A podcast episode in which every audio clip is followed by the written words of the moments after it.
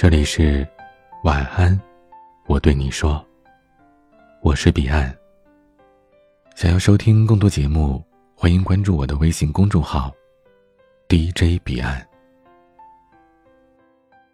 到年底，不用说，每个人都很忙。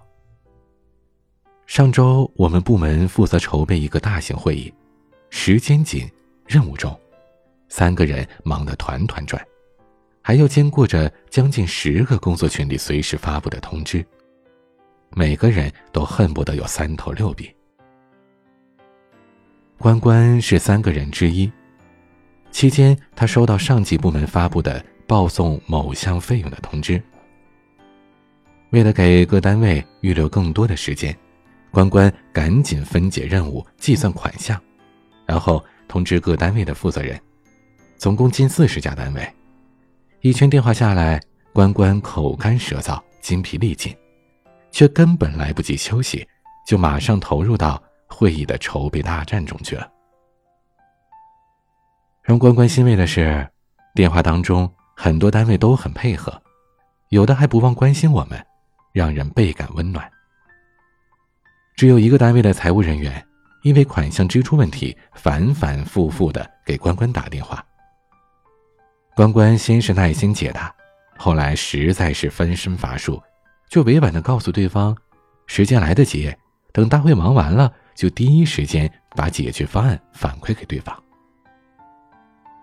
可是，一次次的电话沟通，对方的脾气越来越差，后来竟然直接把电话打到了部门领导那儿，说关关办事不力。关关一肚子的委屈，但也自己吞下了。只是此后，我们都对那个财务人员有了一些抵触的情绪。戴尔·卡耐基在《人性的弱点》当中写道：“只为自己着想的人是无药可救的，他们是没有教养的人，无论他受过什么样的教育。人是社交动物，每个人都有自己独特的思想、背景、态度、个性、行为模式。”还有价值观。每个人也都会碰到各种各样的难题和困惑，没有人愿意与自私冷漠的人交往。只有把自己放到对方的处境当中，体谅他人，用鼓励、谅解、扶持，来代替抱怨、责怪、讥讽，人与人的相处才会变得愉悦和谐。孔子有言说。己欲立而立人，己欲达而达人。意思是说啊，人们应当根据自己内心的体验来推测别人的思想感受，达到推己及人的目的。这是儒家道德修养当中用于处理人际关系的重要原则。懂得体谅他人，一定是善良仁爱，并且胸怀宽广的人。更体现了一个人岁月积淀形成的教养。为了准备好每周一上午项目例会的汇报材料，都要在每个周日的晚上加班做出一堆数据报表，再加上将近五十页的 PPT 演示文本。当时项目组有两个销售团队，先是由他们提供给我基础数据，我再分类汇总输出。就这样。他们既是我工作链上有的合作伙伴，也掌握着我何时下班的决定权。让我感触颇深的是，两个团队的行事风格截然不同，一个是雪中送炭，一个是雪上加霜。A 组每次报送数据都很及时，内容完备齐全，而相比之下，B 组永远都是周日晚上七点钟之后才把数据给我，而且从来都没有填写完整的。每次都得打好几轮的电话沟通，才能把这数据补齐。后来打听得知，A 组是为了不耽误我的时间，会提前把数据统计出来，周日只需要统计当天的数据就可以了。而 B 组呢，非得等到周日一起来统计，结果是越着急越出错。部门的领导因为这件事儿跟 B 组沟通过好几次了，但他们还是固执己见。根本没有配合工作的意思。后来这件事儿反馈到甲方的负责人那儿，导致 B 组整个团队的印象分大大降低。三个月之后，B 组因为销售业绩持续不佳，被无情的踢出了项目组。心理学家赛博贝利认为，积极主动是一个人受欢迎的关键所在。这不仅表现在快速完成的个人工作事情上，也表现在与他人工作的高度配合上。就像 A 组团队，懂得与人方便就是与己方便，考虑工作同伴的感受，为对方节省时间。在紧张烦躁的工作之余，总会给人带来莫名的温暖和感动。心理学当中有一个互惠关系定律，就是说，给予就会被给予，剥夺就会被剥夺，信任就会被信任，怀疑就会被怀疑，爱就会被爱，恨就会被恨。生命就像是一种回声。你送出什么就收回什么，你播种什么就收获什么，你给予什么就得到什么。一个真正有教养的人，能够用慈悲心和包容心去成就别人，而其实呢，也恰恰就是在成就自己。奥黛丽·赫本被认为是自然和美丽的化身。她待人谦和，为人低调，微笑当中散发着独有的魅力。曾经被时尚杂志评选为有史以来最美丽的女人第一名。奥黛丽·赫本的美源于外貌，更在内心。在他的晚年，赫本告别了荧幕，致力于为第三世界的妇女与儿童争取权益，并且在一九八八年。担任联合国儿童基金会亲善大使，足迹遍及埃塞俄比亚、苏丹等亚非拉的许多国家。赫本就像阳光一般，将爱洒向每个人的心间。纵使时间可以消蚀她的容颜，但是绝不会淡化她由内而外焕发出来的高贵品行和教养。虽然赫本在童年的时候遭遇到父母离异的痛苦，成年之后又经历了丈夫背叛的无助，但她仍然选择体谅他人、关心他人、善待他人，这才更体现出她灵魂的高贵。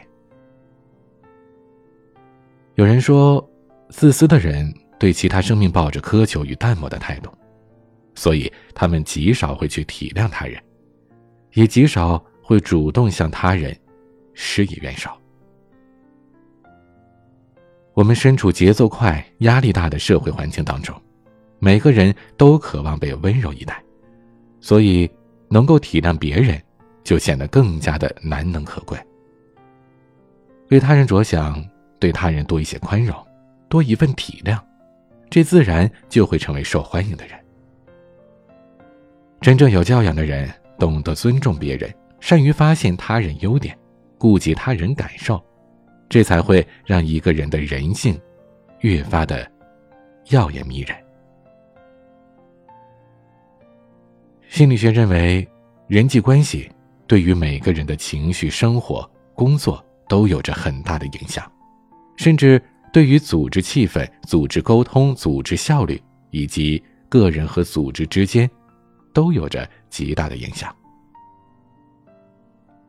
能够包容个体之间的差异，懂得求同存异、尊重他人，这不仅是一个人教养和思想格局的体现，也是促成和谐友好的工作、学习、生活氛围的基本技巧。《高效能人士的七个习惯》这本书当中写道：“成熟就是在表达自己的情感和信念的同时，又能体谅他人的想法和感受的能力。”生活当中，每个人的工作都没有看起来那么简单，每个人的生活也没有看起来那么轻松。每个人都有着自己的苦衷，也都渴望被他人体谅和理解。体谅他人是一个人最高级的教养，用智慧头脑处理自己的事，用体谅之心对待他人，懂得和这个世界温柔相处，更是一个人心态成熟的外在表现。越是有教养的人，越能体会他人的不容易，就越能懂得温柔待人，才是一个人最大的善良。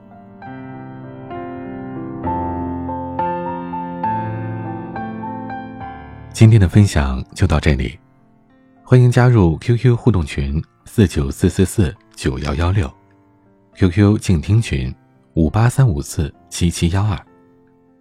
微信群请加管理员微信“彼岸家族”的全拼。微博和公众号请搜索 “DJ 彼岸”添加关注。我是彼岸。晚安。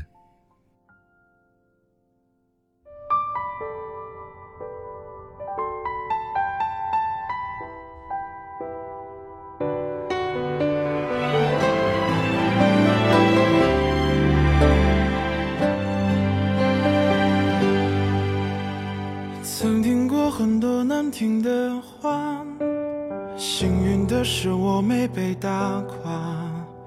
其实没有他们说的那么差，现实并不能让我趴下。我拥有一个温暖的家，他告诉我爱有多强大。他让最黯淡的过往开出了花，微笑是面对人生最好的办法。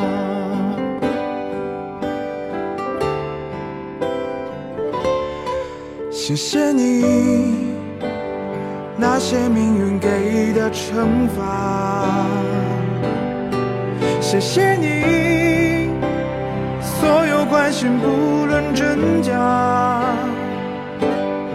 谢谢你那些过得去，那些过不去的伤疤，它在提醒我这是成长的代价。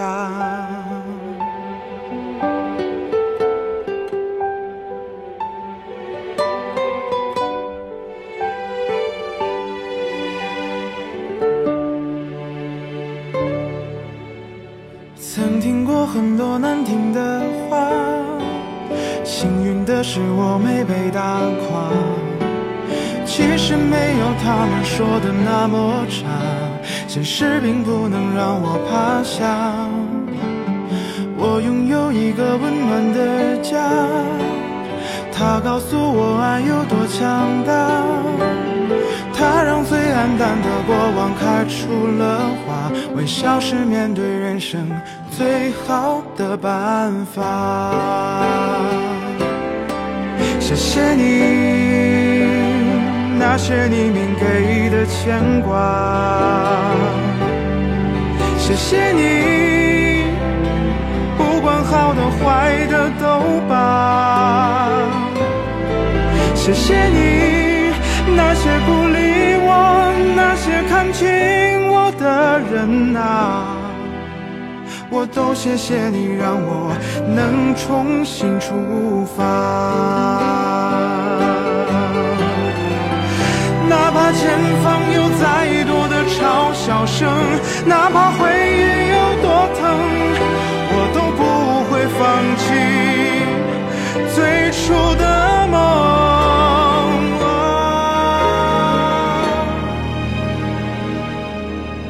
谢谢你那些命运给的惩罚，